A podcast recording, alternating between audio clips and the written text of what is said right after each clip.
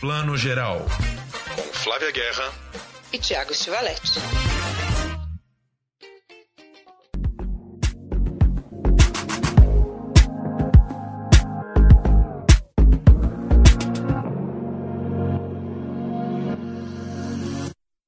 Bom dia, boa tarde, boa noite. Mais uma semana aqui de plano geral, mais uma semana de pandemia, infelizmente. E o cinema sempre companheiro aqui, né, Tiago? Bem-vindo. Bom dia, boa tarde, boa noite, Flavinha. Olá, todo mundo. Pois é, né, menina? Mais uma semana que o cerco aperta, estamos todos em casa trancados e, ao mesmo tempo, corrida do Oscar começando, filmes do Oscar vindo, né? Indicações do Oscar saindo, muita coisa acontecendo. Isso aí. A gente vai falar um pouquinho do Oscar aqui no começo, que a gente já fez uma live live, entra lá no nosso Instagram, né? Plano Geral Underline Podcast. A gente fala bastante dos indicados.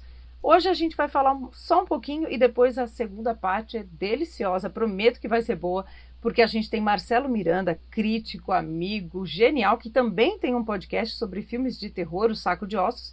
E o tema de hoje é nomes de filmes, ou seja, os nomes mais engraçados, as melhores ou piores traduções dos títulos internacionais. Olha, porque tem muita história nisso aí entre outros. Tiago, nome de filme é uma coisa que você faz sua listinha ali, você curte, tem seus mais engraçados. A gente vai trazer o Marcelo e, olha, vai render esse papo. Hein? Olha, listinha mental a gente sempre faz, né? Porque tem nomes muito engraçados, tem nomes muito marcantes, né? Filmes que a gente não tem mais a memória, viu o filme há 30 anos, mas, mas o, o título tá ali fresco, né? Eu, eu, gosto muito desse, desse, desse papo. Eu também adoro. Mas para começar, vamos lá. Aos indicados do Oscar 2021. Eu já saio feliz de começo aqui, gente, porque essa é a primeira vez na história que duas mulheres são indicadas na categoria de melhor direção. Incrível, nós estamos em 2021 comemorando ainda esse tipo de coisa. A primeira é a Chloe Zhao, chinesa, chinesa-americana, né? Porque nasceu na China, mas cresceu nos Estados Unidos, tem sua carreira lá, com Nomadland. E tem também a Emerald Fennell, com Promising Young Woman, que em português é Bela Vingança. Tiago, você curtiu a lista do Oscar? O que, que você achou dessa edição, né, desse ano tão, para dizer o mínimo, esdrúxulo? Cara, eu acho que o Oscar melhora a cada ano no quesito variedade, né? Teve indicação para mulheres, teve para negros, teve para asiáticos, teve para todo mundo. Basta ver as categorias de ator e atriz, né? De 20 indicados, 9 são não brancos, pô, isso já diz muita coisa sobre a política de diversidade da academia e tudo que eles têm feito nos últimos cinco anos para melhorar essa diversidade. E tá aí, né? O resultado é visível. Nós não temos mais apenas atores branquinhos, loirinhos, lindinhos concorrendo, né? Você tem variedade, você tem gente do mundo inteiro, de origens diferentes. Isso, isso para mim é, é, é, avanço que o Globo de Ouro e várias outras premiações ainda não demonstraram, né? Ah, com certeza. E, e de novo aquela velha toada nossa aqui. A gente fala da variedade porque ela traz histórias mais diversas, mais interessantes e filmes melhores. Eu acho que essa edição ela tá muito boa porque tem Nomadland é um filme que mostra essa, esse lado dos Estados Unidos, né? Os perdedores, por assim dizer, os losers. Eu ainda não vi o filme, mas a gente está aqui ansiosérrimo. Mas já sei por tudo que eu já li desde Veneza, quando o filme ganhou né, o Leão de Ouro no festival, em setembro do ano passado. Que é um filme que mistura ficção com documentário tem a Frances McDormand e fala dessas pessoas que vivem nos carros, né, nos Estados Unidos, porque já não tem mais dinheiro para morar em casa, né, tá totalmente refém de, desse sistema. Então, assim, é muito interessante que esse é o filme favorito ao Oscar esse ano, que está com um olhar aí no, na realidade desse mundo tão conturbado, né, Tiago? You are one of those lucky people that can travel anywhere. Yes, ma'am. And they sometimes call you nomads. My mom says that you're homeless. Is that true? No, I'm not homeless. I'm just houseless. Not the same thing, right? No. Pois é, esse é o filme favorito, mas a, mas a, a lista tá forte, tá variada.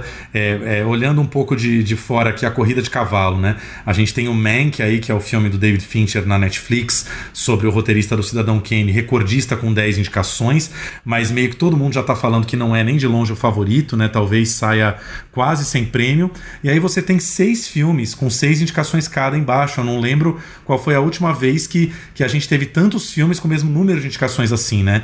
Essa lista lista inclui Meu Pai, é, Judas e o Messias Negro, Minari, Nomadland, é, um filme da Netflix que é o, o Set de Chicago e outro da Amazon que foi uma grande surpresa, O Som do Silêncio, um filme que a gente tem mencionado aqui e que todo mundo sabia que devia estar ali na indicação de melhor ator e tal, mas não esperava seis indicações e de repente apareceu super forte. De toda essa lista, eu, é, além do Nomadland que você falou, que né, é o filme desse ano, que pelo jeito é o filme que né, fala do, do, do desemprego, da, da, da, solidão, desse momento de, de, de humanidade árida que a gente está vivendo, eu queria destacar o Judas e o Messias Negro, que é um filme é, totalmente negro, elenco 100% negro, sobre um momento da história dos Estados Unidos delicadíssimo, que é a criação e, a, e, a, e o fortalecimento dos Panteras Negras, que era um grupo armado revolucionário negro é, que lutava contra a violência policial, lutava com armas mesmo. Então é um filme assim, é, com um diretor negro, atores negros falando de uma organização que Hollywood nunca teve coragem de tratar de frente, porque é delicado, era, era, uma, era uma organização que, que se tornou a grande vilã da história americana dos anos 60, porque era armada, porque lutava com violência. Então você tem um filme desses contados de um, de um, de um ponto de vista de um diretor negro, com atores negros, e, e, isso chegar no Oscar forte, tá ali indicado a melhor filme, os atores indicados e tudo, e isso é avanço assim num altíssimo grau. Eu também acho. E, é, e, e, novamente, a gente está aqui com essa lista. Olha que linda, incrível, variada. E o, e o, o Judas e o Messias, ele estreou nos cinemas brasileiros, né, Tiago? Saiu agora por conta da pandemia, né, do, do lockdown, principalmente aqui em São Paulo, onde a gente está falando, está tudo fechado. E ele está nesse limbo, né? Não dá para ver, mas já deu. Né? Eu espero que chegue novamente, rapidamente, ao streaming ou volte aos cinemas quando os cinemas reabrirem. Né? You're looking at 18 months for the stolen car, 5 years for impersonating a federal officer, or you can go home. The Black Panthers are forming a rainbow coalition of oppressed brothers and sisters of every Pois é, tava aqui falando com a Flávia, enfim, a gente tá nesse momento de exceção completa, tá todo mundo, né, distribuidoras, estúdios, tá todo mundo meio atônito, sem saber o que fazer, porque, né, a gente tava numa expectativa de cinema reabrindo, depois voltou a fechar tudo. É, tava falando com a Flávia aqui, um pedido que a gente faria, é, seria legal a Warner já lançar esse filme no streaming agora, já que ele passou pelo cinema, e o cinema tá tão conturbado, era hora de lançar ele no streaming agora já, antes do Oscar, né, pra gente, né, todo mundo poder ver o filme... É, um dos, dos, grandes indicados, porque a gente vai ter que ir caçando os filmes aos pouquinhos aí, conforme os cinemas forem reabrindo e o streaming for andando. Né? Exatamente, porque assim a gente tem essa agilidade, é um momento muito particular né, em que a gente está contando só com o streaming. Então a gente quer ver os filmes do Oscar, mas a gente atualmente só tem o streaming. Exato. Só para só lembrar, tem pelo menos dois filmes fortes do Oscar aí, com seis indicações cada um: o Bela Vingança e o Meu Pai, que são filmes que estavam é, aí para final de março, já foram jogados aí para 8 de abril, comecinho de abril, ou seja, a ideia das distribuidoras é lançá-los em sala antes do Oscar, mas como a gente sabe, com essa pandemia é só por hoje, é um dia de cada vez né? Não sabemos como isso vai se viabilizar, enfim. Exatamente. Agora, Thiago, indo já direto para uma outra categoria que para a gente é sempre muito importante, que é filme internacional, já que a gente está falando aqui de diversidade.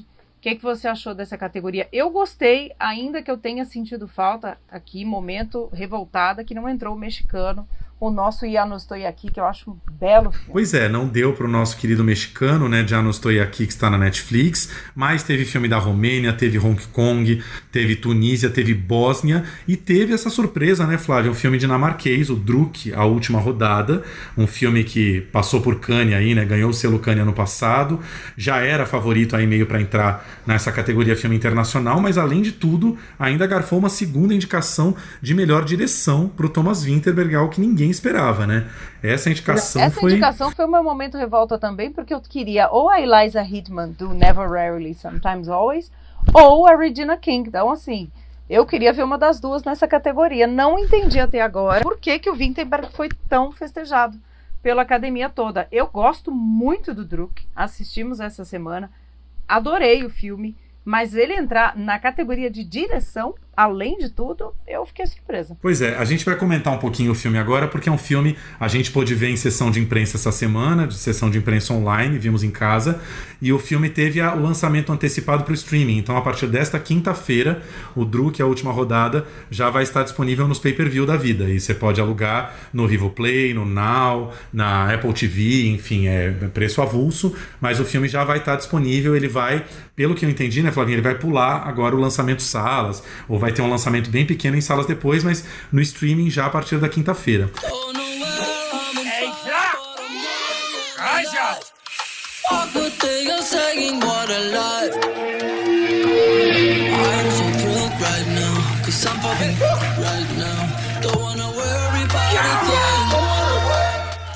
Siden, jeg har haft det så godt, som jeg har det nu. Jeg tror bare, der er mere at hente der.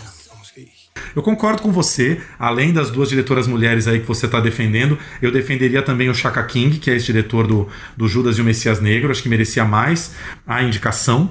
E assim, estranho, né? É um diretor gringo, é, foi realmente uma, uma, uma prova de prestígio para ele, mas acho que em nome da variedade poderíamos ter aí um diretor negro ou uma diretora mulher nessa vaga.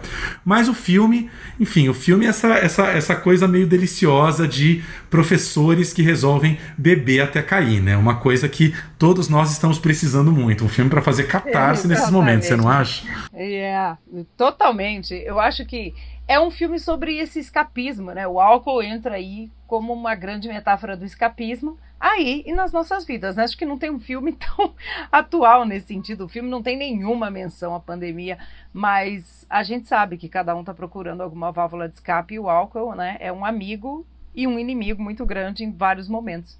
Eu gostei demais desse filme porque ele me pega nessa questão da crise da meia-idade, né? Que é aquele momento em que alguns personagens tiveram filhos e aí os filhos também não são resposta para tudo, né? Casaram, tiveram filhos e nem por isso estão ali com a vida perfeita, esse mito do casamento com filhos. Outros não tiveram, mas também o mito da liberdade também não é resposta para tudo. O trabalho também não sei se é, perdeu um pouco o brilho. Onde é que você está nessa idade, né? 40, 40 e tantos, não por acaso o aniversário de um de 40 anos é um é um, né, um estupim para esse experimento científico que eles vão fazer com álcool.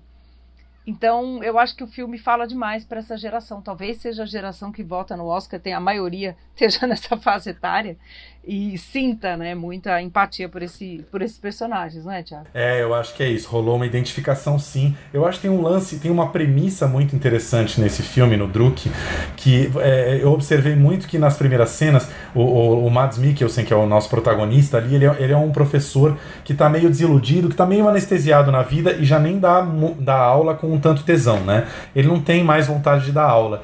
E aí, quando ele começa a beber, meio que ele, ele vai se reconectando com a essência dele e volta a dar aulas muito incríveis. E ao mesmo tempo, ele observa as pessoas em volta, ele observa os alunos, ele observa os filhos em casa e vê como tá todo mundo ali mergulhado na telinha do celular, do notebook, né? Então o filme faz um pouco essa tese de que pra gente sair um pouco da, da, da letargia digital do, dos dias de hoje é preciso beber, é preciso é, né, aflorar os sentimentos, é preciso trazer uma humanidade que talvez só a bebida hoje em dia consiga. É uma ideia bastante nórdica também, é uma ideia que também não é muito estranha aos brasileiros, a gente entende muito bem o que, que é isso.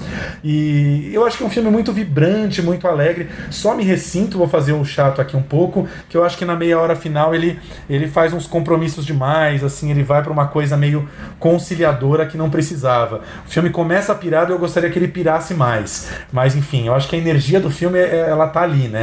Ela, ela passa pra gente. Sim, completamente passa. E eu acho que o Mads Mikkelsen tá incrível. Né? Se tivesse mais vagas ali, se tivessem mais vagas para melhor ator, ele com certeza mereceria, porque ele é a alma do filme, isso é brega, mas é verdade, assim, ele tá numa atuação sublime, sublime. Eu cada vez mais fã dele, porque ele passa uma humanidade. O que eu gosto muito desse filme não é o arco dramático geral, mas é a humanidade que o filme traz, assim, nesses pequenos grandes dramas dos personagens, né? Então, filmaço, eu gostei muito. Jeg har hele tiden synes, det var fint, at I eksperimenterede alt muligt, men det her, det er også... Jeg går ikke ud fra, at der er nogen her, der har et problem, jeg skal vide noget om.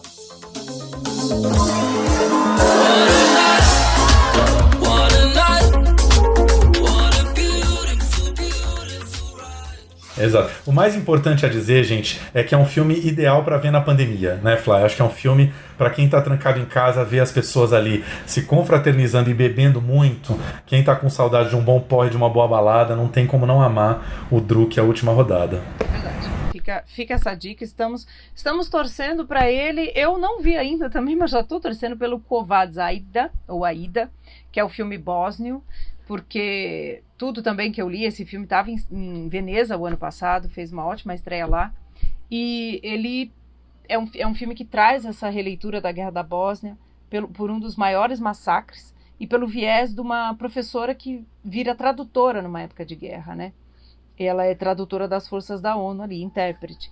Então também já acho que é um tema muito muito muito urgente assim, né? Essa questão do, do da guerra ainda é Vamos ver, né, Tiago? Essa categoria tá bem diversa, né? É, tô, tô louco pra ver o Covades Aida, você tem falado bastante desse filme, mas é meio aquela barbada, né, Flá? A gente já sabe, isso tem acontecido quase todo ano. Quando o, o, o filme tá lá, na categoria filme internacional, e ele consegue mais alguma indicação fora, ele vira automaticamente o favorito, né? Isso aconteceu com o próprio Parasita no passado, que passou aquele rodo, né? Ganhou filme internacional e filme. Ele não deixou nem pros coitadinhos dos concorrentes a chance de ganhar um filme internacional, já que ele, tinha, ele, ia, ele ia ganhar melhor filme mais pra frente. Ele rapelou tudo. É verdade, olha só. Bem lembrado aqui do Parasita. E sabe que a minha, minha torcida aqui é dupla, porque o Covades é dirigido pela Jasmila Zbanitz, né, que é uma das diretoras nessa categoria, e tem também o tunisiano, que é dirigido pela Kauter Ben Hania, que é o homem que vendeu, vendeu sua pele. Já já estreia no Brasil, esse já tem uma, uma, uma, uma previsão de estreia para breve. O de, o, de, o de Hong Kong, que a gente está, né, não, não tem muita informação sobre ele, não sei quando é que chega aqui para a gente, o Better Days. E o Collective da Romênia, que nós assistimos Não é Tudo Verdade, do ano passado, também não tem data de lançamento, né, Diário? Não tem ainda, a gente espera que em breve caia em algum streaming aí. Bom, a gente fez um passadão aqui do, do, do Oscar, tem muita coisa para comentar. A gente vai falar de Oscar, né, Flá, agora direto até dia 25 de abril. Toda semana vamos estar aqui comentando. Quem quiser uma análise maior, uma conversa maior sobre Oscar, o nosso, o nosso papo lá no, no Instagram, a nossa live, tá completinha. Acho que deu, nossa, deu uma hora e meia mais ou menos. Então, nada que a gente falar aqui vai, vai, dar, conta, vai dar conta de tudo que a gente falou na live, que foi muito intenso, muita coisa. Mas vai ser interessante acompanhar essa corrida do Oscar nesse ano pandêmico, como as coisas vão mudar e evoluir até o próximo dia 25 de abril, que a gente vai estar tá grudadinho na TV para ver aí a cerimônia do Oscar, que mesmo no ano de pandemia, né, Flávia, tá com muito filme interessante, assim, acho, acho, acho, acho importante notar isso, que felicidade ver que num ano tão difícil para o mundo inteiro, a gente ter Hollywood e o cinema em geral bombando de, de arte bacana, impulsante e humana, né, cheio de humanidade para nos, nos trazer um alento nesse momento, né? Exatamente. Vamos ficar de olho e que a gente tenha o cinema, exatamente, pra, de companheiro nessa fase. É isso aí.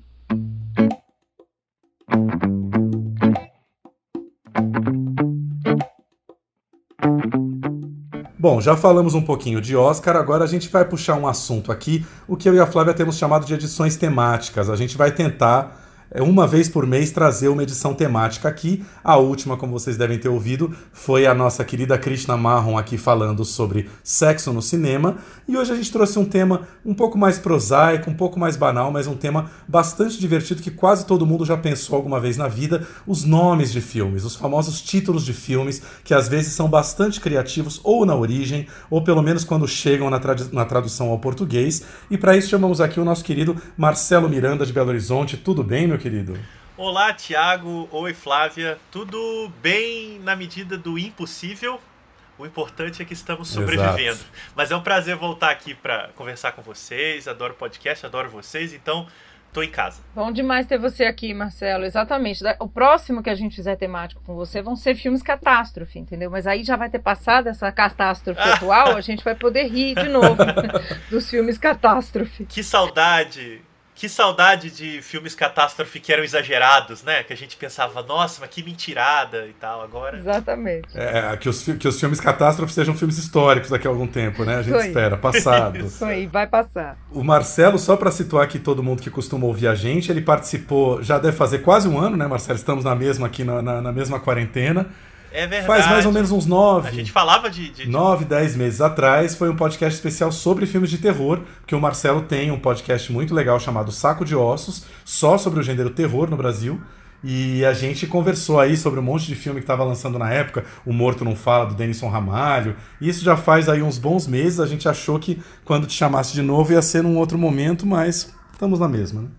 É, pois é. Talvez um pouco piores. Estamos no feitiço do tempo para falar, né, do nosso tema de hoje. É um ótimo Isso. nome de filme que define muito bem esse momento, né, Tiago? Exatamente. Eu chamei você, Marcelo, porque eu, quando a gente começou a falar eu e a Flávia sobre esse tema, eu falei, cara, o Marcelo tem cara de ser um sujeito que já pensou muito sobre esse assunto, que deve ter aí uns nomes de filmes preferidos. Então eu queria saber um pouco quais são os nomes de filmes que marcaram sua vida pra gente começar a conversa. Bom, eu não sei exatamente os nomes de filmes, os nomes que marcaram, mas eu me lembro de alguns que, que sempre me chamaram a atenção por eu achar ou bonito ou esquisito.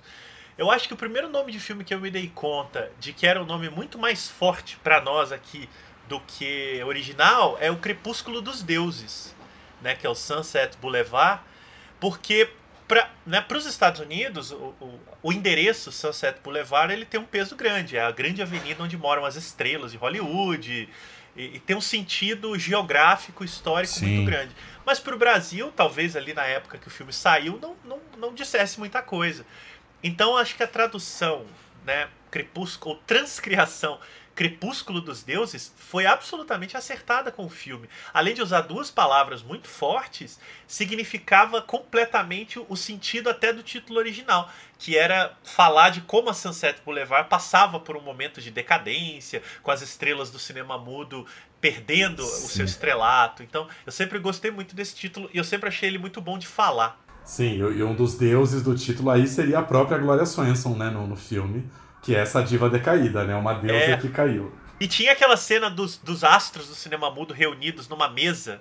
Né? Aí tinha o Buster Keaton, por exemplo. Ali era o grande crepúsculo dos deuses, né? Era os velhinhos que não tinham mais espaço no cinema ali meio que se reunindo para chorar as mágoas. Pra... Eu não lembro exatamente o que eles faziam, se era um jogo, é. agora me deu um branco. Mas era uma reunião, né? Que, que o Billy Wilder coloca ali os deuses que estavam decaindo naquela, naquela fase que o filme aborda. You did? Well, we should have lived happily ever after, like they do in the movies. But this was different. Because this is a Hollywood story about the people who make the movies. The little ones that you never hear of, like Betty and me. The great ones, like Cecil B. DeMille. All those who knew Norma Desmond, a strange woman who left her mark on all of us. Who crossed her path. Agora, se fosse para fazer uma tradução quase literal, pensar um endereço do cinema no Brasil, o filme ia se chamar o quê? Cinelândia. Coisa assim, né? Exato, verdade. Cinelândia.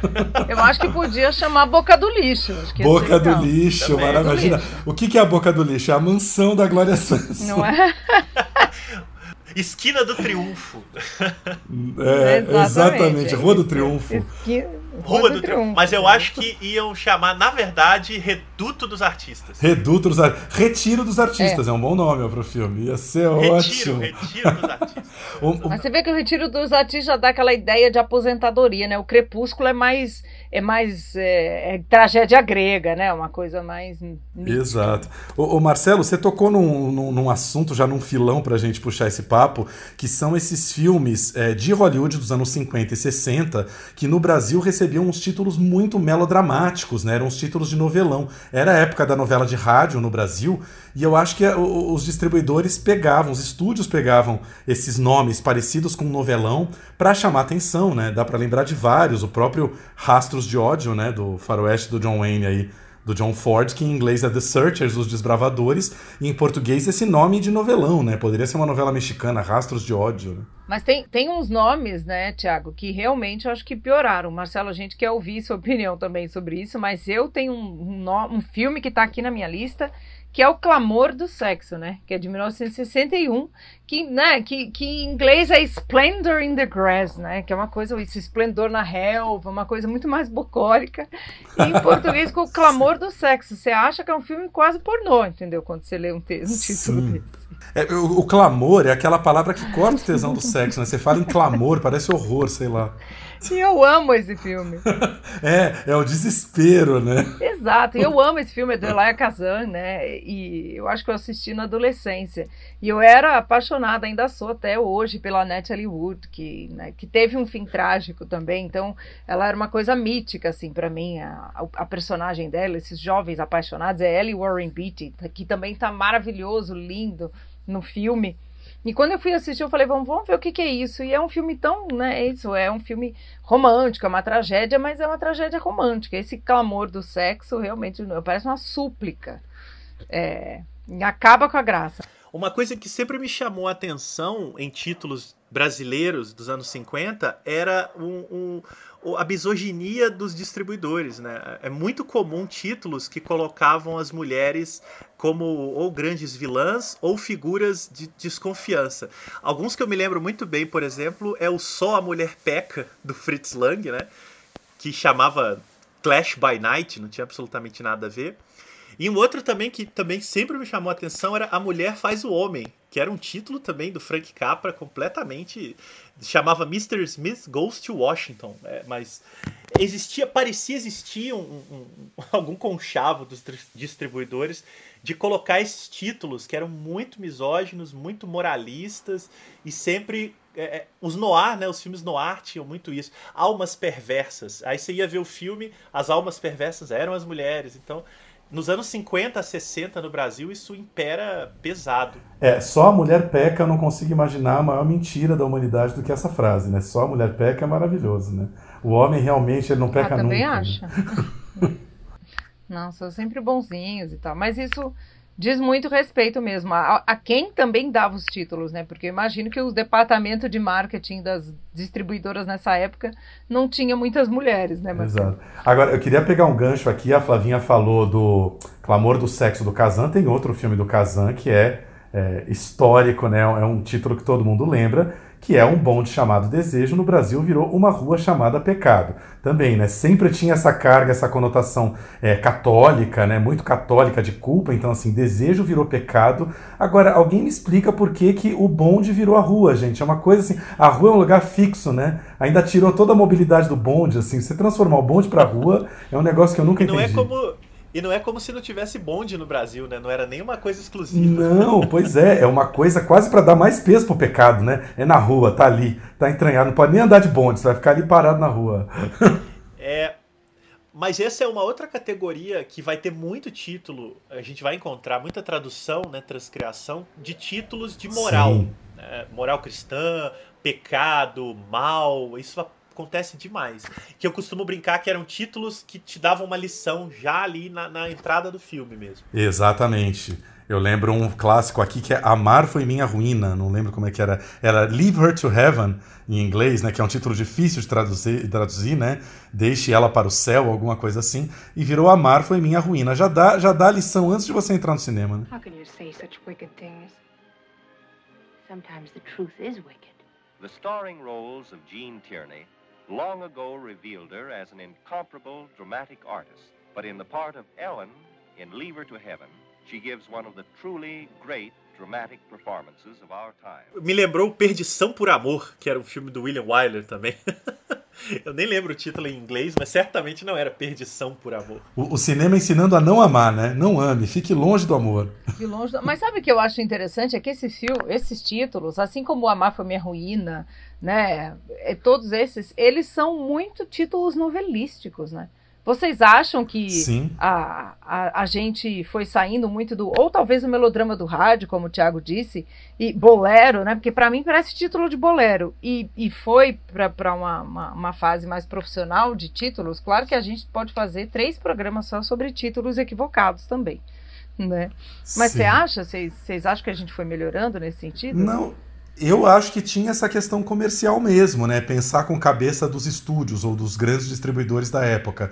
Você tinha que vender o filme. Na época, o grande sucesso que chegava na casa das pessoas era a radionovela, com esses nomes cafonões, né? Latinos, derramados, melodramáticos. Então era meio que um, um tiro certeiro, né? É, é, muito louco essa diferença. Como nós, cinéfilos, somos muito ciosos do nome original do filme, né? A gente fica até meio magoado quando, quando adultera completamente um título que um diretor querido nosso deu para um filme.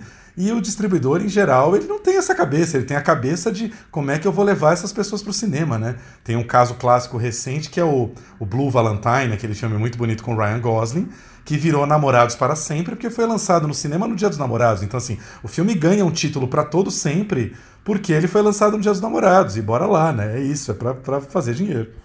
Pois é, eu acho que, mas eu acho que até no melodrama a gente é, talvez o, o, mundo todo tenha evoluído, né? Porque a gente não tem mais melodramas como esses grandiosos aí que a gente citou, né? Tirando um bom chamado Desejo, bom. Não, a gente falou de clássicos muito maravilhosos, né? Eu tava pensando aqui, agora começamos só com filmão. Né? Não fomos ainda para a fase se beber não case aqui dos títulos. Exato.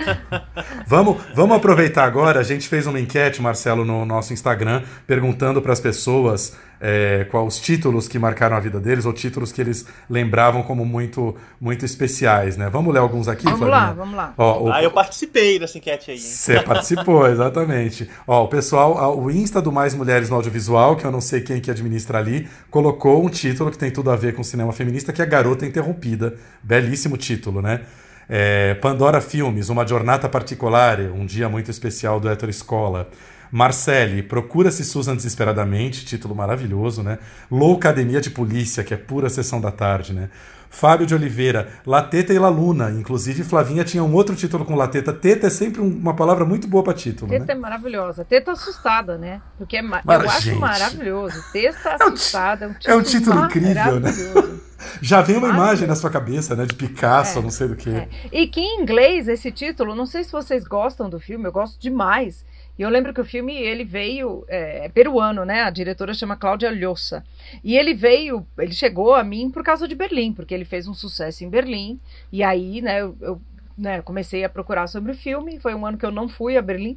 E aí, em inglês, ele chama Milk of Sorrow, né? Que é o leite da dor, que não tem a mesma. A, eu Sim. acho que não tem a mesma fabulação, a mesma poesia. É mais pesado, de... né? É mais pesado é, Milk eles, of Sorrow. É, exatamente. E é mesmo, né? Não deixa de ser, porque é a história né, das mulheres que, que foram estupradas por terroristas, né? No caso é uma mulher, né, no momento ali absurdo da década de 80 da história peruana, e aí ela tem o bebê, e aí tem essa coisa, né, que a mãe transmitia todo esse medo e sofrimento através do leite para o bebê. É, é, pesada, a história é pesadíssima, mas ela tem uma poesia, uma fabulação. Eu adoro esse filme. Mas esse título, realmente, eu acho que só os latino-americanos ou o pessoal mais apichapong ali da Ásia Exato pensam nessa fabulação toda, concorda, Marcelo? Certamente, e é, se eu não estiver enganado, inclusive a Cláudia Lhosa é neta do Mário Vargas, né? O ah, filho, ah, algo assim, é. lembro. Então vem uma tradição também dela ela captar muito bem aquela, aquela, aquela ambientação. E esse título é maravilhoso mesmo. Acho muito bom que ele tenha sido mantido quase literalmente no Brasil, né? Ajudar um pouco a proximidade da língua, ainda bem. É, ela é sobrinha, viu, do Vargas Llosa. Aí, ó, isso mesmo. Sobrinha. A, a Flávia Sobrinha, lembrou aqui do Apichatpong Veracetaco, o grande cineasta tailandês. Lembrando filmes de festival, a Aline, minha querida irmã, lembrou, claro, de Tio Bumi, que pode recordar suas vidas passadas. É um nome incrível, que assim, já em tom de fábula, que já te dá todo o interesse para ver o filme, né? Que você já quer saber quem é esse Tio Bumi, né? Ah, eu adoro esse filme. Marcelo, agora fala qual foi o, o, o filme, o título que você colocou na enquete do Instagram. Eu citei o Fun House, que é um filme do Toby Hooper, de 81, que no Brasil tem um título incrível, Pague para entrar, reze para sair. Eu acho muito bom. Maravilha. Você sabe que o, nosso querido amigo Chico de Miami estava me contando essa história essa semana, que é Fun House, o título em inglês, Pague para entrar, reze para sair, era a tagline do pôster nos Estados Unidos. Tagline, ah, para quem não só. sabe, é aquela, aquela frase a mais, uma frase teaser que está ali no pôster, né? É, sei lá, você nunca viu um assassino tão de perto, alguma coisa para te chamar mais atenção. O então, inimigo agora é outro. O inimigo agora é outro, exatamente. Esse é. foi até pro título. É. Mas o, essa frase estava no pôster americano. E aí o distribuidor brasileiro falou: não, vamos usar isso aqui como título e muito melhor, né? Muito bom. Tipo, virou um título eterno. É, Fan House é o nome do, da, da casa de fantasmas que eles entram. É quem não conhece o filme, é um terror em que os adolescentes vão fazer uma bagunça num, nesses túneis de trem fantasma, né, num parque abandonado. E lá no fundo mora uma família de canibais e vai tocar o terror em todo mundo. Então eles não conseguem sair. Esse título no Brasil dá esse desespero. E tem algo muito brasileiro do reze para sair. Muito. Eu gosto muito. Exatamente. É muito bom. Tá vendo? É. Se junta nas suas rezas aí, se junta nas suas rezas aí, meu filho, e tenta sair. Não é maravilhoso? Porque aqui no Exatamente. Brasil até ateu reza, né? A gente anda rezando, né? Diz amém. Então, eu, os títulos têm isso. E hoje, e hoje poderia ser o título perfeito deste filme chamado Brasil, né? Pois Pague é, para entrar, será que a gente reze pagou para estar aqui no Brasil nessa vida? Eu não queria ter pagado, não, gente. Nem No pa- mínimo, é, no mínimo os pecados. Exatamente. aí, aí já lembra até a Cazuza, né? Quero ver quem paga pra gente ficar assim, né? Pois Tamo é. nessa, cara. Ô Marcelo, você que tem o, pod, tem o, o podcast, que é um especialista e fã demais do gênero de horror, o que, que você acha desse filme, na história aí dos filmes de horror? Que essa foi uma década maravilhosa para esses filmes de horror, meio com cara de sessão da tarde, mas também assustadores, né?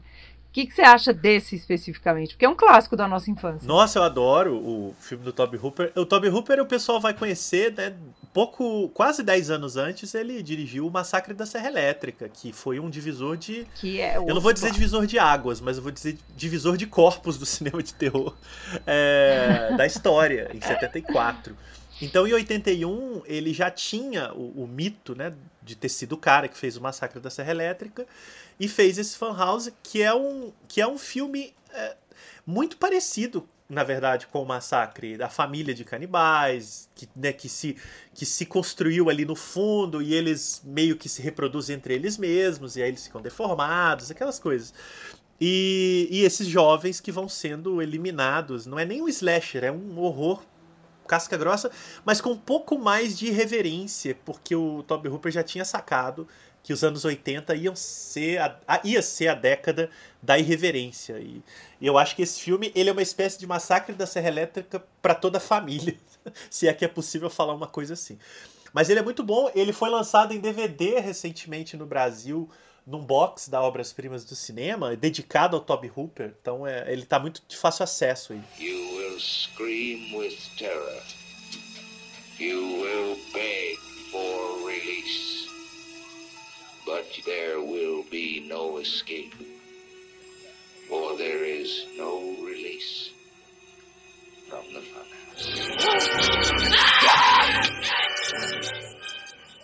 Nossa, quero muito rever esse filme, por isso que eu tenho alguma lembrança vaga de infância, assim, desse filme começar num madrugadão da Globo e eu ver uns 10 minutos e ir pra cama, sabe? Não, não foi nem meu pai que mandou pra cama, eu fui pra cama com medo do que eu ia ver ali. Tenho um pouco essa Esse lembrança. filme não passa mais em TV no Brasil, né? Não é uma passa. época que esses filmes passavam mesmo, se não à tarde, pelo menos à noite. Exato. Mas hoje não. Agora, é um filme é isso, né? Muito.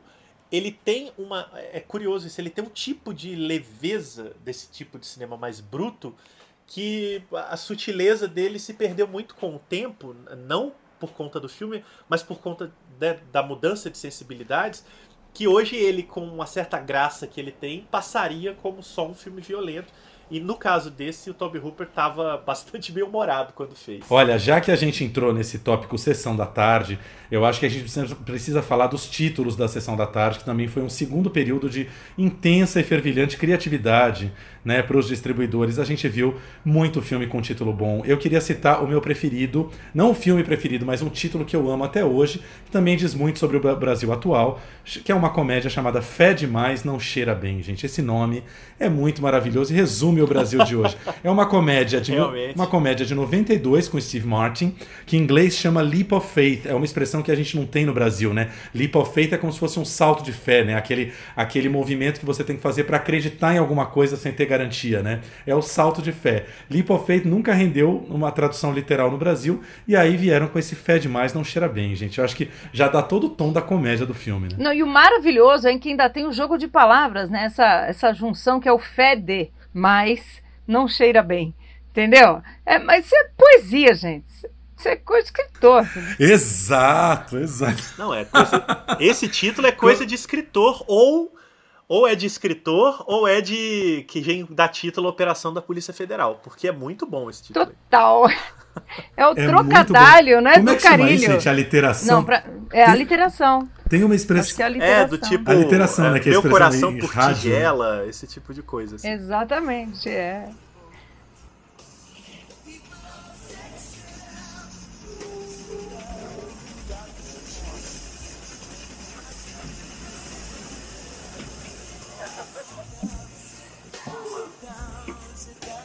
Hey, what's up? We don't get a replacement part for Tuesday. Yeah, we're talking four days. Shit, we clean up in Topeka. Yeah.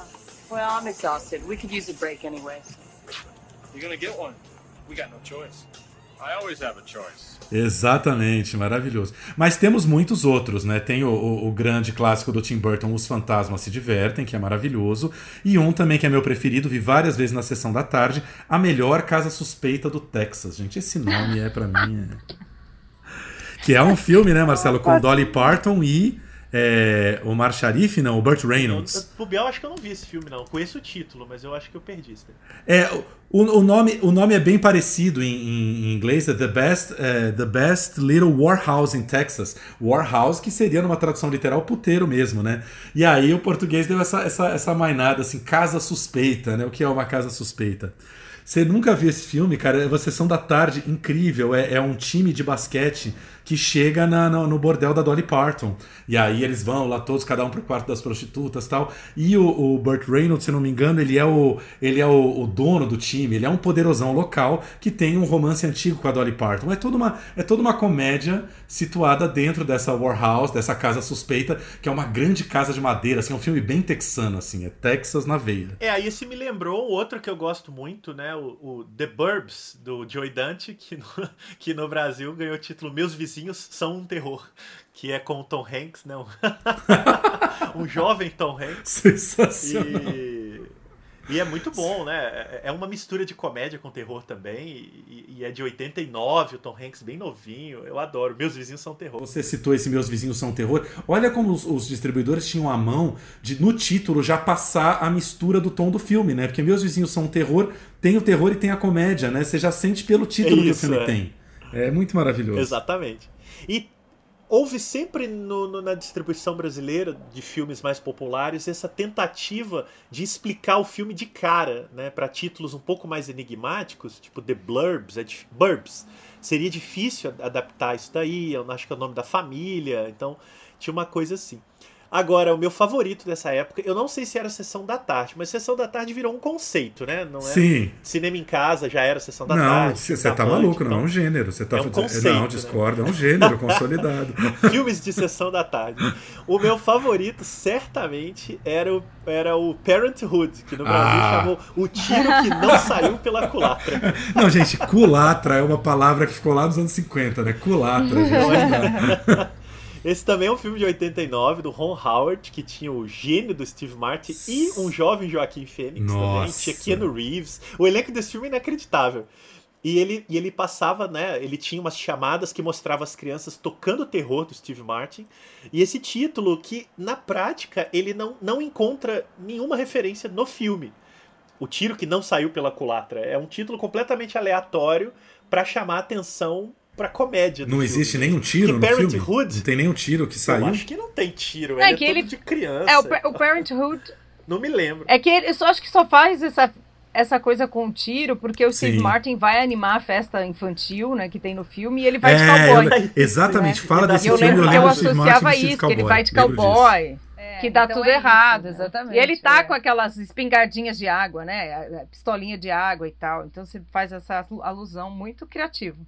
E essa expressão, o tiro que saiu pela culatra, né? E como o Thiago falou bem, culatra, trazido diretamente Culatra é maravilhoso.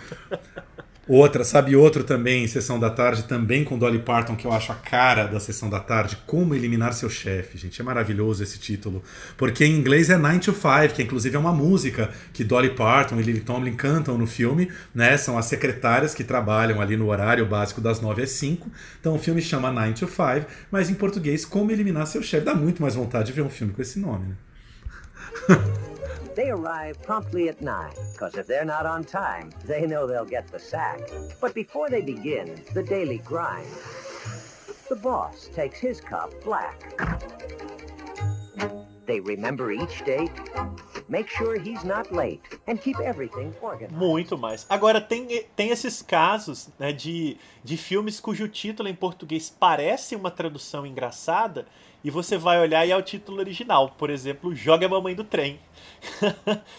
que tem cara de título brasileiro, você vai olhar é Throw Mama ah, from the Train. É. Maravilhoso. É, essa foi a lembrança da Pareja, a Luciana Pareja, nossa grande amiga, que ela lá na nossa enquete lembrou esse. Que eu, eu acho que esse é maravilhoso, porque hoje esse, esse nome não passa, gente. Não sei. Nem em inglês, eu será? Acho que, não, não sei. Não. Não, eu não sei, porque não sei se a gente está nesse nível de humor, não né? Se... Primeiro jogar a mãe, jogar alguém do trem, não sei, não sei. E nesse caso ah, é literal, né? Porque a mãe ah, é uma capeta, se esse... assim, né? Então...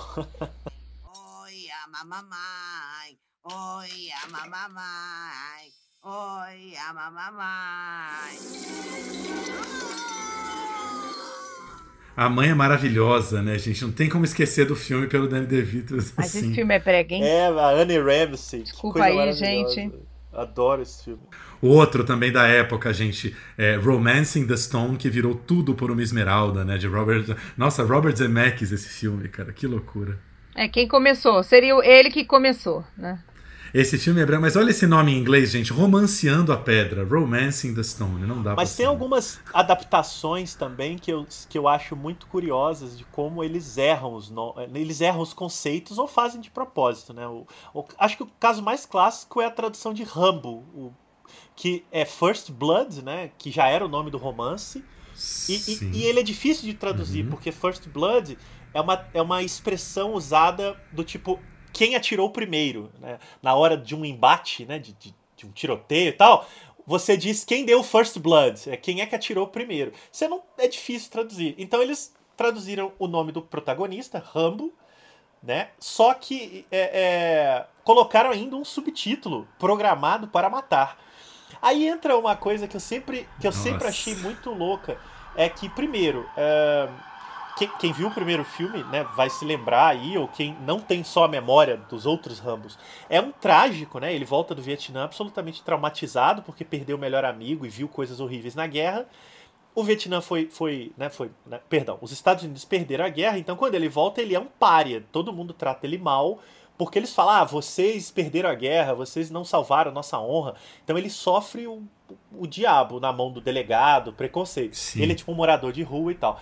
E durante o filme todo, ele mata uma pessoa, um único cara, por acidente.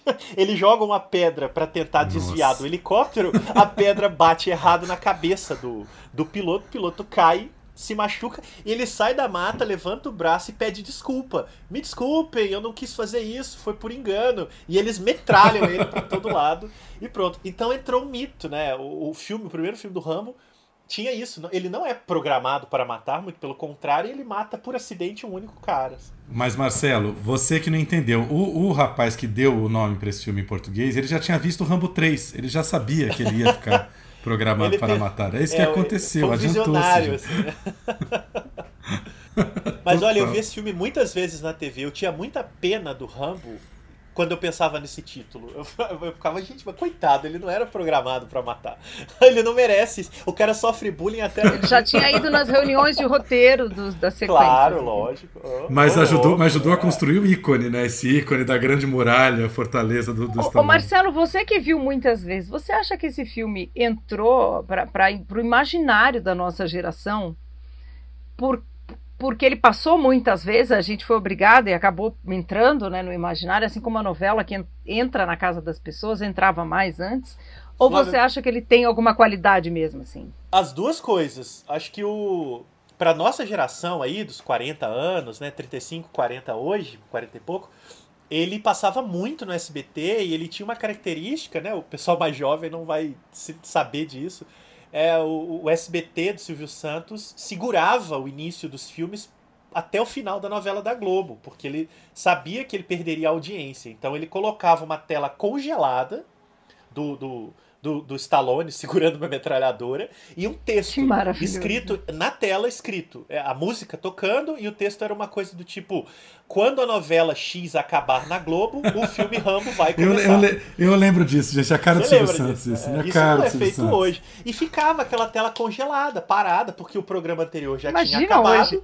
E eles Sim. ficavam, enquanto a novela da Globo não estava no crédito, o filme não entrava. Então, resultado, a pessoa via a novela, terminou, ela mudava de canal, tava começando o filme. O Rambo passou muito assim, e vários outros, né? Thunderbolt, vários filmes passavam assim. E o Rambo repetia muito, né, Flávio? Eu acho que a gente viu esse filme Muito. muitas vezes na TV. Acho que na época ele era mais mal compreendido, hoje ele é mais bem compreendido. O pessoal entende melhor que era um filme muito crítico à guerra, muito crítico aos Estados Unidos. Mas o 2 e o 3 não ajudaram nesse mito, né? Porque inverteram o personagem. Mas eu gosto muito, eu acho que é um, um dos grandes filmes americanos sobre os efeitos do Vietnã feitos naquele período. É esse e o Franco Atirador. O primeiro, principalmente, é isso, né? O primeiro Rambo, ele tem uma, É uma, primeiro, uma- uma sinceridade, primeiro, uma né? proposta ali que você não vê É nos isso. outros, né? E que vem do livro, né? O livro original e tal. Os outros dois viraram veículo do Ronald Reagan, aí a história muda, né? don't seem to want to accept the fact that you're dealing with an expert in guerrilla warfare. Are you telling me that 200 men against your boy is a no-win situation for us? You send that many, don't forget one thing. A good supply of body bags. Sylvester Stallone. This time, he's fighting for his life. First blood. Eu acho que a trinca é isso, né? Franco Atirador, Rambo e Taxi Driver. Acho que tem que ver esses três na sequência. É, exato. Os traumatizados do Vietnã e como a América faz eles. O, o, ta- o Taxi Driver, voltando pro nosso assunto aqui, o Taxi Driver chegou a ser lançado como Taxi Driver motorista de táxi? Chegou a ter isso? Ótima pergunta, viu? Pra mim ele sempre foi Tem Taxi livro, Driver. né? cara, a gente encontra referências assim.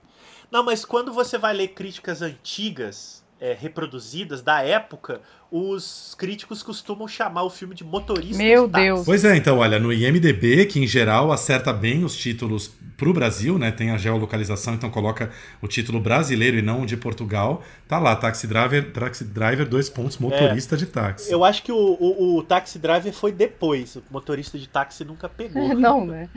Olha, mudando de, mudando de Rambo para algo mais sofisticado, eu queria perguntar para Flávia, a gente conversou aqui um pouco essa semana sobre os nossos diretores do coração e sobre Pedro Almodóvar, que tem dois títulos de Almodóvar. Os títulos de Almodóvar em geral são lindos, mas tem dois que a gente considera do O que coração, eu né, fiz Flávia? para merecer isso, não é mesmo, Thiago? Que é, que é algo que qualquer pessoa já pensou na vida, né? O que eu fiz para merecer isso? É maravilhoso Demais. esse título.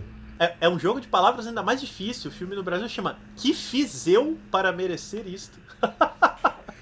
Que fiz eu? É, exatamente. Eu acho que pe pegar, foi, foi o senhor lá dos anos 50, né, que deu o título. que fiz eu? Que fiz eu para merecer isso? E qual é o outro? Olha, eu lembrei de um agora, né, que eu amo também dele, que é o Pepe Lucy Bom e outras ticas de montão. Gente, é maravilhoso que a pessoa passa dois, três anos da vida pensando, filmando. A gente sabe o trabalho que é fazer um filme. E aí, na hora de você dar um título, você dá um título desse. É muito desapego. Isso não tem como não amar o Almodóvar, gente. Não, e o grande clássico que assim, é mesmo quem nunca viu esse filme conhece o nome do filme, que é Mulheres à beira de um ataque de nervos, né? Muita gente não viu, é um filme que as pessoas falam muito e nem todo mundo viu esse filme lá atrás, mas esse título ele clica na hora, né? As pessoas sabem que é um filme de Almodóvar, é muito louco. Buenos días. Abra. Sabemos que está ahí. ¿Qué querían? Veníamos a ver el piso. ¿Qué piso? Este. ¿Para qué? ¿Para alquilarlo? ¿Para qué va a ser? Nos manda la agencia Urbis. Ah, en todo caso. Pasen, pasen. Yo no vivo aquí, la dueña es que bajase un momento. E, e- e- e esse título, gente, vê se vocês, vocês aí, os, os homens aqui do papo de hoje, esse título impregna, assim, no imaginário coletivo de que as mulheres estão sempre à beira de um ataque de. Sabe aquela Exato, coisa do inconsciente exatamente. coletivo que cola? Uma coisa que você não sabe que você precisava, mas quando vem esse título, o inconsciente coletivo fala, nossa, é isso aí, é isso aí. É sacanagem esse título. Só faltava ele fazer uma sequência chamada Homens Tranquilos e Calmos, né? Coisa assim. Exatamente.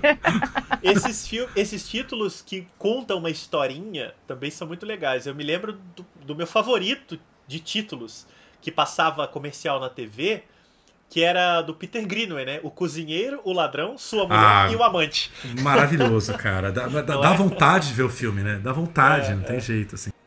O Mauro, o Mauro Soares é que mandou esse. Quando a nossa enquete, o Mauro Soares mandou esse daí. Eu falei, é, esse não pode faltar. É Maravilhoso Do esse Peter filme, né? Greenaway, é muito bom. É, são, são muitos nomes bons, né? Carne Trêmula é lindo, A Flor do Meu Segredo é um nome maravilhoso, A Lei do Desejo é um título que resume a obra do Almodóvar inteira, né? É, é muito título bom, cara. Vocês gostam do. Vão voltando aqui ao cozinheiro, a sua mulher, o amante, o ladrão, vocês curtem esse filme? Eu lembro que eu amei, assim, que foi um.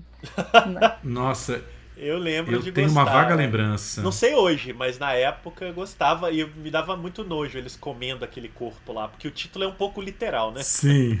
Tem canibalismo. Mas é um filme muito engraçado. E é louco, porque ele tinha comercial do VHS na TV. E tinha cenas né, de mesa, do, do- deles banqueteando o personagem. Então, esse filme. É, eu marcou lembro que esse filme ele trouxe pra mim. um- o filme é de 89.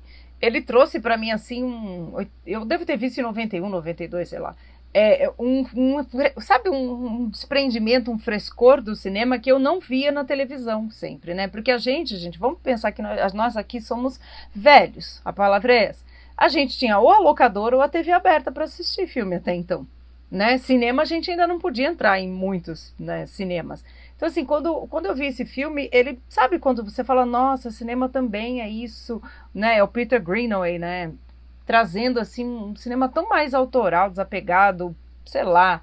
É, eu preciso rever esse filme, porque me deixou uma coisa muito ousada. Aliás, você falou em televisão e locadora. Qual de nós não teve aquela experiência de ir na locadora, alugar um filme com título, aí chega, chegava, colocava a fita no videocassete, pô, eu já vi esse filme, só que estava na locadora com outro nome, né? Acontecia muito isso. O, o dono da locadora às vezes batizava com o nome que ele queria, maravilha, gente.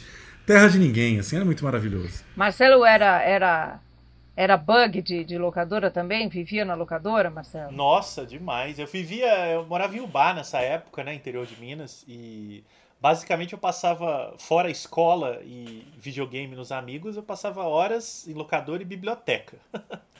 Saudosas bibliotecas. Eu ia de bicicleta. Sabe um que eu lembrei, por exemplo, que eu aluguei na esquina da minha casa, tinha uma locadora chamada Sherlock Video, que era a silhueta ali do Sherlock Holmes. E aí aluguei um filme de terror chamado Queimado, que era a história de um vigia de acampamento que a molecada ia lá tirar um sarro dele e tal, fazer uma brincadeira, e ele acabava morria queimado e depois voltava para se vingar da, dos adolescentes. Aí, anos depois, eu fui ver esse filme no SBT como A Vingança de Jack Ryan, mas na minha locadora ele chamava Queimado, que eu acho um título mais honesto, direto, né? Twítico. Queimado. Acabou, pronto. É que estraga toda né, a premissa. Ponto. Né? Maravilhoso, um filme chamado é. Queimado. Acabou. Ah, gosto.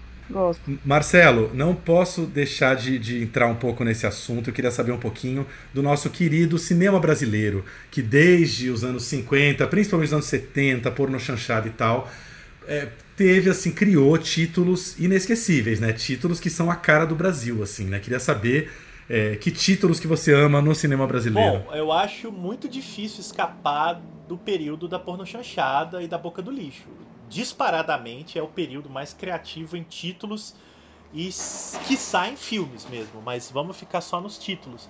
É, como eles tinham que vender os filmes até para disputar com o cinema estrangeiro, era um período de guerra aberta, né?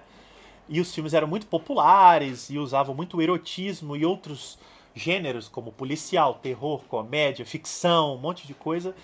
Eles tentavam usar no título um chamariz imediato, em geral relacionado a sexo ou a comédias eróticas. Então, mesmo quando era um filme de terror ou um filme de melodrama, o título tinha que ter uma pitadinha de provocação. E aí a gente vai ter várias, né? Alguns deles até violentos e outros apenas engraçados. Eu me lembro, por exemplo, do filme do Silvio de Abreu, que é Elas São do Baralho que eu adorava esse título também. Muito bom. Muito bom. É, e o meu favorito, esse é um filme até. Esse é um filme já com cenas mais eróticas, é uma comédia, mas ele já vai diretamente ao, a, as cenas mais gráficas, que era. É, eu, eu, espero não me misturar, mas é. Senta no meu que eu entro na tua. Só, isso pare, parece um título, né? É, só sexual, mas Nossa aí você vai ver. O filme, senhora. são duas histórias de ficção científica em que o, o, o, o, o, personagem masculino ele tem um órgão na cabeça, então por isso o título tem isso. E, e a mulher também tem em lugares diferentes. Então o filme ele brincava com, com a ideia do, do cinema pornográfico que estava proliferando naquela época para fazer uma comédia de coisas esquisitas que seria uma espécie de Cronenberg Tupiniquim, sabe? E esse título ele era ele era direto ao ponto, né? Então eu gostava bastante. E para ficar numa comédia rasgada, também com elementos de sexualidade, mas que eu morri de rir do título é O Bem Dotado, o Homem de Itu. Ah, esse é o clássico, mas esse é o clássico. Gente. Com Dona Leão Maia. Coisa maravilhosa, né, cara? que usa esse imaginário de Itu, eu achava muito bom. E esse filme é muito engraçado. E termina com aquela cena clássica, ele tem uma, uma angústia, uma infelicidade, porque ele não consegue encontrar uma mulher que seja compatível com ele, né? Pobre homem de tu ali bem dotado. E aí termina o filme, ele encontra uma mulher que não se incomoda em nada, né? Com o tamanho do homem de tu. E aí termina assim, ela também é de tu. Maravilhoso, né? Isso, Maravilhoso. É maravilhoso, exatamente. E tinha umas coisas que eles brincavam também com, com, com, com fábulas. Então tem uma versão é, comédia picante também da Branca de Neve, Sim. que chamava Histórias que Nossas Babás Não Contavam, que eu também adorava esses gente. títulos. Maravilhoso. Que esse virou, deu, deu origem ao filme documentário, né? Sobre essa época, que é o Histórias, né? Que nosso cinema não contava, não é isso? Isso. Não contava, é exato. A Fernanda Pessoa pegou a referência desse título, é. E era feito para isso, né? Para atrair um público das periferias, dos grandes centros, né? Um cinema popular de rua, o trabalhador que estava saindo no fim do dia. Então eles pegavam títulos apelativos, pôsteres eram desenhados à mão para poder chamar bastante atenção. E o conteúdo do filme ficava para depois, né? Então o pessoal às vezes ia ver um filme com títulos inusitados e se deparava com o filme do Carlão, que é o caso do A Ilha dos Prazeres Proibidos. Né? Deixa, eu, deixa eu te fazer uma pergunta, que é uma curiosidade que eu sempre tive. Você falou é, para atrair esse público da periferia. Esse público era, em geral, masculino ou havia mulheres também que iam ver esse filme? Nunca, nunca soube disso. É, eu não tenho esses dados assim científicos, eu não vou poder te falar isso. Mas eu, eu ouvi muitos testemunhos é, e de pesquisadores e de gente que viveu na época que era bastante mesclado. A Fernanda Pessoa, que fez o documentário, ela apurou bastante isso. E o Inácio Araújo, que viveu ali na boca, né, escreveu alguns filmes, montou, ele dizia também, ele falou isso até abertamente, publicamente, num debate em Tiradentes, que, que que havia sim um público mesclado, às vezes pessoas sozinhas, às vezes casais, que muitos desses filmes melhoraram a vida de muitos casais que frequentavam os cinemas nessa época, porque é, eles davam uma injeção de criatividade nos casais e é, tinha muitas mulheres que trabalhavam nas equipes técnicas que davam palpites na realização dos filmes. Então elas, em alguma medida, direcionavam algumas coisas para atingir também o público feminino. Agora, eu não sei se essa pesquisa de fato foi feita, mas certamente é uma pesquisa a ser feita. É, de leve, né? De leve, acho que isso é bem de leve, porque a gente revendo hoje com um certo distanciamento teórico e à luz do novo feminismo, são filmes bastante machistas em que, em geral, a mulher é a gostosa, é o objeto, né? É, mas isso a gente vê hoje, quando você ouve as atrizes falando, e, e, isso eu tô falando por testemunho, né? Assim, elas não, elas não, não, não apontam isso, elas que fizeram os filmes. É curioso, porque o pensamento mudou junto. Então, quem, quem tava lá não vê essas coisas, né? Porque era um outro tempo, era um outro era um outro tipo de opressão, digamos assim. Hoje, gente que não viveu lá olha porque a gente tá já educado para isso. Então é muito curioso. Eu acho que essa pesquisa, inclusive, renderia uma pesquisa de entrevista mesmo, de ouvir de vários tempos, seria muito, muito interessante. É, tanto porque eu acho que talvez não tenha sido visto no cinema, mas em casa com certeza. Né? É aquela é aquela história, né? Ninguém vê, mas todo mundo sabe, né? Todo mundo sabe, quando você fala ah, os títulos da porno chanchada, todo mundo sabe, pelo menos os títulos, prestar atenção. Alguma sessão aí na poltrona R, pessoal assistiu. Poltrona R, hein, gente? Vocês estão gostando da referência aqui, só os velhos entendem. E, e, e o que que acontece? Entrou no imaginário coletivo, tanto que virou preconceito depois, né? Que muita gente até hoje diz que o cinema brasileiro só tem portão chanchada. Então eu acho que quando foi para a TV isso ganhou o público feminino também. E eu acho, concordo com o Marcelo, o público mudou junto, mas se todo mundo entende essas piadas dos títulos é porque algum o pessoal viu. Vamos voltar um pouco aos nomes de filmes aqui, porque o problema de três cinéfilos discutir é que a gente começa a falar de nome de filme, quer falar dos filmes, da história do cinema, a gente vai longe. Vai assim. É, de, vai, vai, vai, por vários caminhos, assim. Não, eu tava pesquisando essa, essa semana os, os, nomes de filmes brasileiros e eu bati em dois, assim, que eu acho incontornáveis, que para mim, o melhor filme de cinema brasileiro para mim até hoje é Matou a Família e Foi ao Cinema. Cara, esse nome para mim, ele é arrasa. Adoro o título que, assim, matou quem matou, né? O, o sujeito não tá no título do filme, né? Matou. Alguém matou a família e foi ao cinema. Já acho que. Isso aí é título coisa... sinopse, é muito bom. Matou a família e foi ao cinema. É, tá, é isso aí. muito bom. É isso, é, resumiu tudo. É. E outro que também é de uma criatividade absoluta é Iracema, uma transa amazônica, né? Que ainda tinha toda a carga da época da transa amazônica sendo construída no período militar, enfim, né? Aí faz essa brincadeira com transa amazônica, acha um título assim eterno. É, vocês gostam do Matou a Família e foi ao cinema? Porque do, do, do Iracema eu amo, né? Ah, os dois, acho. O é, eu gosto, eu gosto dos eu dois. Também, acho os dois. Além, do, do, do, Bressani e do Neville. Além de tudo, são obras-primas, assim, acho incríveis. Viracema ainda tem essa mistura de ficção e documentário que na época era uma coisa raríssima, né? E, e nossa, e a Iracema é um personagem, assim, inesquecível, né? A menina Iracema ali. Não, mas o Iracema não tem nem o que discutir. Eu acho uma obra-prima do Jorge Bodansky. Mas o Matou a Família para o Cinema realmente é que tem dois, então a gente tem que quando pensa. Eu acho que eu misturei os dois na cabeça, gente. Eu acho que ah, eu misturei os dois. Não, e... não é. é. Não, não, claro. Não, você tem razão. Tem o, o, original é o do Bressani, né? Depois teve o. É um remake, né, Marcelo? Podemos chamar de remake do Neville da Almeida. Que... Não, é um remake assumido e tal, né? Uma, Sim. E como qualquer remake, uma reimaginação. Mas é um Exatamente. Que é um filme que ficou mais conhecido por ter estreado no Festival de Brasília e a Cláudia Raia ter levado a maior vaia da vida dela, porque foi a época em que ela estava defendendo o Collor, né? Abertamente nas entrevistas, e de repente chega no Festival de Brasília politizadíssimo para defender esse filme e tomou uma vaia assim histórica. Por que será? Por que será? E outro também que eu adoro é, dessa linha, nessa linha histórias que nossas babás não contavam, Marcelo, é Os Bons Tempos Voltaram, Vamos Gozar Outra Vez. É um título também. Isso eu gosto Enorme, muito mas assim, é, Enorme, né? O gozar, né? O, a definição do gozar fica ao seu cargo, né? Você que decide aí o que quer dizer o gozar nessa, nessa, nesse título. Aí eu acho um, eu acho um ótimo filme para estrear, reestrear em cópia restaurada 4K ah, depois da pandemia. Também acho, também olha, ótima vamos, ideia. Vamos, acho que é esse filme vai ter que reestrear, gente. É que assim, vamos gozar outra vez em 4K, eu já pensei no Love do Gaspar Noé, sabe? Aquela coisa já. Uma coisa assim, bem 4K, né? Vamos gozar outra vez em, em 4K. 4K, depois da pandemia e depois de 2022 com novas eleições, ou, né? É isso, gente. Bom, acho que estamos encerrando. É um assunto inesgotável, né? Se quiser, a gente pode garimpar mais 50 títulos aqui. Eu queria só citar mais, citar mais um que eu vi na lista da Flávia, que eu acho que é um dos, dos, dos nomes mais marcantes assim do cinema americano recente, que é o The Hangover, a ressaca que virou Se Beber Não Case, né?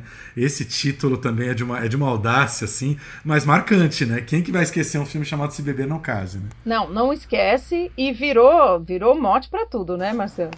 É, e esse é um título também daqueles que, quando o distribuidor brasileiro faz, ele não espera a continuação, então ele se complica. Porque quando vem o segundo, que é Sim. The Hangover 2, o que, que eles vão fazer? Porque não tem casamento no segundo, mas o primeiro chama Se Beber Não Case. Paciência, Sim. né? Se beber não case dois, se beber não case três. Tudo bem, Isso me lembra dois casos muito bons. O primeiro, meu primeiro amor.